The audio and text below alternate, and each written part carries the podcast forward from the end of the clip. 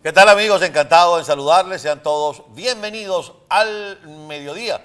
Yo soy Carlos Acosta y como siempre estoy acompañado de la Catuar, Jessica Vallenino. ¿Cómo Buenas está, tardes. señora Acosta? ¿Cómo me le va? De las manos. Uh. ¿Ah? Llegamos al jueves, oye, 5 de mayo. Ah, mira, ahí están los amigos de My Glow. Los amigos de My Glow son los que nos atienden, bueno, básicamente a mí, que tengo requiero de un tratamiento especial porque uso prótesis. El Lo señor. Acosta tiene su estilista. Pero por Dios, y es una maravilla. La gente lo atiende a uno, que eso es una belleza. Y además trabajar prótesis, a que es peluquín, o sea, bruto. Prótesis. Para trabajar eso hay que trabajarlo con mucho cuidado, este, para que tenga la apariencia natural que tiene, porque es cabello natural. Claro, es su propio cabello además. Además, yo me puedo meter en la piscina, me puedo bañar, me puedo meter en la playa, o sea, me lo puedo alar y no pasa nada. Porque la gente de MyCloud nos atiende. Chévere. Claro, pero la gente empieza... Todavía no he abierto los comentarios. No, ahorita empieza el peluquín de Acosta. En estos días dijo que Maduro era más falso que el copete Carlos Acosta, dijeron por ahí. Qué horror. Me gustó porque pusieron a Maduro de falso. pero El copete no tiene la Pero- culpa. pero aparte que no es falso. ¿Cómo? ¿Y cómo compararlo con Nicolás Maravilla. Maduro? Mire, hablemos de cosas más eh, trascendentales que el cabello de Carlos Acosta y su estilismo y su ropa. Hablemos de que eh, hoy es 5 de mayo, saludamos a todos los mexicanos que nos ven en cualquier parte del mundo en este nuevo aniversario de la batalla de Puebla, que aquí en Estados Unidos, el charolazo no me deja ni ver, ¿oíste? Aquí en Estados Unidos la celebración es eh, multitudinaria en los restaurantes. Ustedes saben, por ejemplo, lo que va a pasar en Barbecue 58. Eh, estamos al aire, mi querido amigo, ya le devuelvo la llamada. Eh, les decía que la celebración en todos los Estados Unidos por el día de la, eh, de la batalla de Puebla y saludamos a todos los mexicanos, Así es. a lo mero mero. Macho, macho. Mero mero, por lo menos. A ver, Mire, señora Acosta, ¿Qué muchas noticias, muchas noticias el día de hoy. pero le vamos a mostrar la encuesta. Vamos a hacer Muchas encuesta, cosas, encuesta, pero encuesta. primero la encuesta, es verdad. Bueno, ayer habló Enrique Capriles. Ustedes lo vieron a través de sus redes sociales, en nuestra página. Y le preguntamos a usted, Enrique Capriles habló ayer porque está preocupado por Venezuela, opción uno. Quiere que levanten las sanciones. Opción dos, quiere orientar a Estados Unidos. Él dijo que Estados Unidos tenía que entender. Y la última, Quiere ser candidato. quiere ser candidato otra vez. Otra vez, ya fue candidato. Pero ¿se acuerdan que aquí nos habían desmentido de esa opción? ¿Se acuerdan? ¿Qué cosa? Que él, Sí, que él no quería ser candidato. nos lo dijo justamente Antonio de la Cruz, que vamos a hablar más adelante de Antonio de la Cruz. Pero a mí me enseñaron desde hace mucho rato que político que respira, político que aspira. Así es. Ahora, ¿a qué aspira? Eso es lo que tenemos que ver. Pero bueno, ayer eh, Enrique Capriles acompañado, como decíamos, eh, de eh, José Guerra, y olvido el nombre de la profesora, recuerdo que el apellido Eran dos, eran dos personas más que Stephanie, los estaban sí. a- Lo estaban acompañando, acompañando el live de en Enrique en Capriles. Ramos. Pero lo cierto del caso, bueno, ahí queda para la consideración de ustedes. Eh, ¿Por cuál de estas razones? Porque está preocupado por Venezuela, porque quiere que levanten las sanciones, porque quiere orientar a Estados Unidos o porque quiere ser candidato otra vez. Ahí está, usted entra en arroba EBTV Miami en Twitter y en nuestras historias.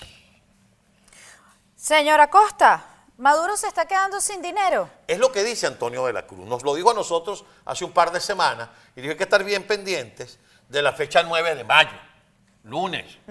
Esta mañana Miguel Ángel Rodríguez en su programa hacía un análisis de la posible eh, entrevista, el posible encuentro entre el Papa Francisco y Vladimir, Vladimir Putin, Putin. con relación a la continuidad o no del conflicto en Ucrania, que de eso depende el flujo de caja de Maduro, por una parte. Por la otra, también le decía Antonio de la Cruz A anoche a Carla Angola, palabras más, palabras menos, cuando Maduro está más débil, entonces hay gente que quiere cohabitar con él, que quiere que le flexibilicen las sanciones, que vamos a, prepararnos para el proceso electoral del año 24 o si la adelante del año 23. Dice Antonio que este, Maduro más bien va a pedir cacao, él es el que va a pedir, vamos para México, vamos para México. Para que le levanten las sanciones y poder tener ese flujo de caja que supuestamente eso, necesitaría. eso coloca a Maduro en una posición entre fuerte Y dulce.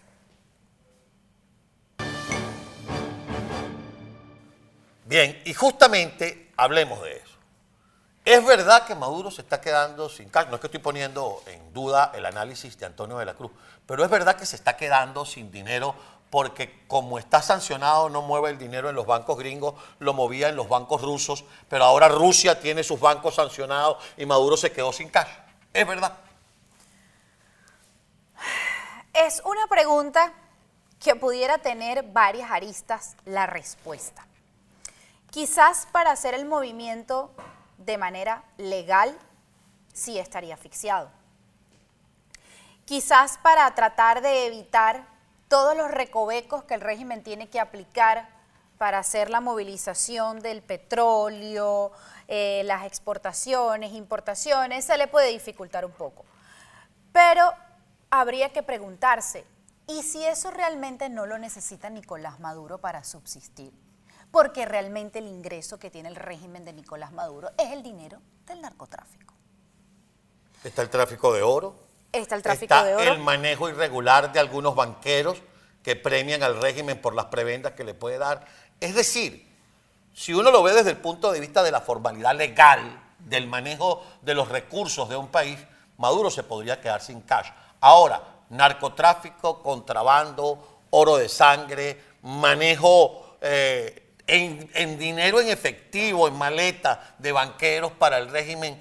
Quizás se para- le pudiera mantener. dificultar lavar ese dinero que viene del narcotráfico, que es el problema que tienen los narcotraficantes hoy en día. Y mire usted la investigación que sale publicada y reseñada por varios medios de comunicación el día de hoy, y dice, esto lo hizo Inside Crime, y dice que Venezuela corre el riesgo de convertirse en el cuarto productor global, global de cocaína. Es decir, Venezuela antes era un país que era utilizado para las rutas del narcotráfico. Lo que venía de Colombia pasaba, tenía juro que pasar por Venezuela y por eso la compra de todos esos militares, el cartel de los soles y tal y qué sé yo. El problema es que según esta investigación, Venezuela estaría realizando una transición para convertirse ahora en un país productor de cocaína. Ahí lo tienen ustedes de la página de Inside Crime, la revolución de la cocaína en Venezuela. Entonces dice, Venezuela tiene plantaciones de coca de escala industrial y corre el riesgo de convertirse en el cuarto productor global de cocaína después de Colombia, Perú y Bolivia, según esta investigación, la revolución de la cocaína, como ya lo estamos viendo en pantalla. Esto es- fue una investigación que se elaboró a lo largo de tres años. Es decir, esto no fue la semana pasada que salieron a ver y tal y qué sé yo. Una investigación que lleva tres años y que revela todo el cambio que estaría ocurriendo en Venezuela en materia de narcotráfico. Entonces usted se podrá imaginar, si ya yo no soy el país que te presta la ruta para que tú saques la cocaína, no es que ahora yo la voy a producir. ¿Cuánto dinero le está entrando al régimen de Nicolás Maduro ahora por eso? ¿Quién está a la cabeza de esas mafias?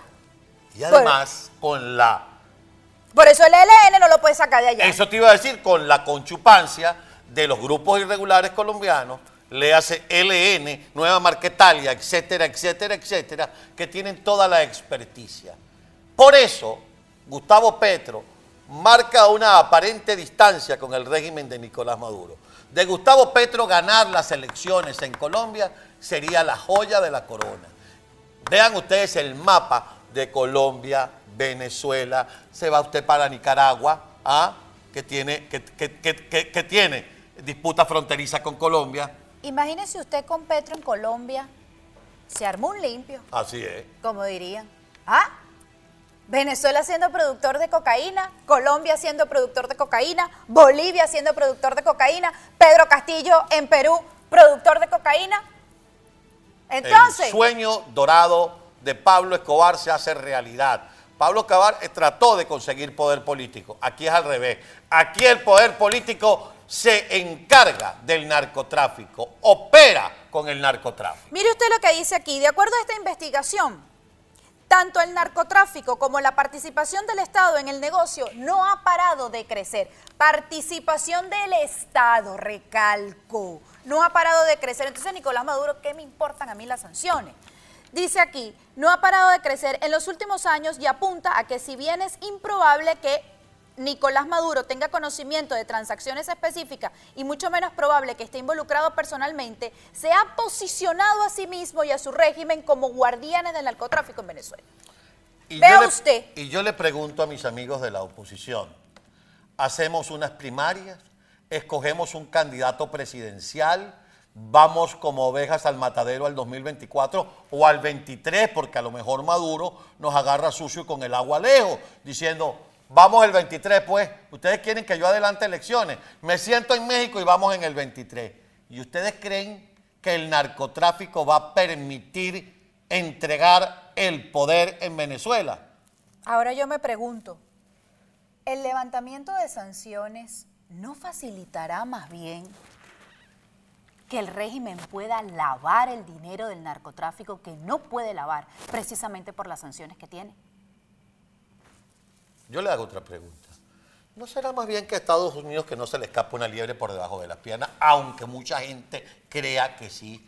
Sabe y tiene bien claro, como lo dijo la comandante, valga la redundancia, del Comando Sur la semana pasada, que en todos los estamentos del poder político y militar en Venezuela está metido el narcotráfico y por eso están sancionados, no solamente por violación a los derechos humanos, no solamente por la violación a los derechos políticos y humanos en Venezuela, es porque es un narcoestado operado por Nicolás Maduro, por Diosdado Cabello y por el narcotráfico internacional que tiene el respaldo en ese poder político no de gratis al Estado Zulia lo llaman la nueva Sinaloa, la pequeña Sinaloa. Así mismo, como usted está diciendo, es respaldado en esta investigación que dice, hoy tenemos, hoy tenemos sistemas de producción de cocaína en Colombia replicados en Venezuela.